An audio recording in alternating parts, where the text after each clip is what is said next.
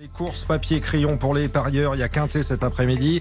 Dominique Cordier de retour pour vous aider à miser. Rebonjour Dominique. Rebonjour Stéphane, bonjour à tous. Direction Saint-Cloud cet après-midi pour le quintet, une course de plat, bien évidemment, avec 16 concurrents au départ, tous âgés de 3 ans. Le terrain, attention, sera très souple et la distance est 2600 mètres. Ma dernière minute porte le numéro 2, s'appelle La Loire, comme euh, le fleuve.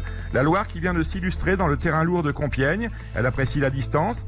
Elle manque certes d'expérience, mais elle est en pleine forme et surtout, elle sera servie par les conditions de piste qu'elle trouvera sur l'hipporome de Saint-Cloud. Autrement dit, elle est attendue à Bellecote et à l'arrivée, ce numéro de la Loire. Je vous rappelle mon pronostic avec en tête le numéro 6, Scottish Ansem, l'entraînement d'André Fabre, que je place devant le 16, Vif des Aigles, le 15, Gaylord, le 2, La Loire, ma dernière minute, le 13, In the Mood, le 9, Dr. Ron, et enfin le 4, Scottish Saint, le 6, le 16, le 15, le 2, le 13, le 9 et enfin le 4 pour un départ à 15h15. C'est bien noté. Saint-Cloud donc pour le Quintet et RTL.fr pour vos pronostics dès maintenant. Dominique Cordier.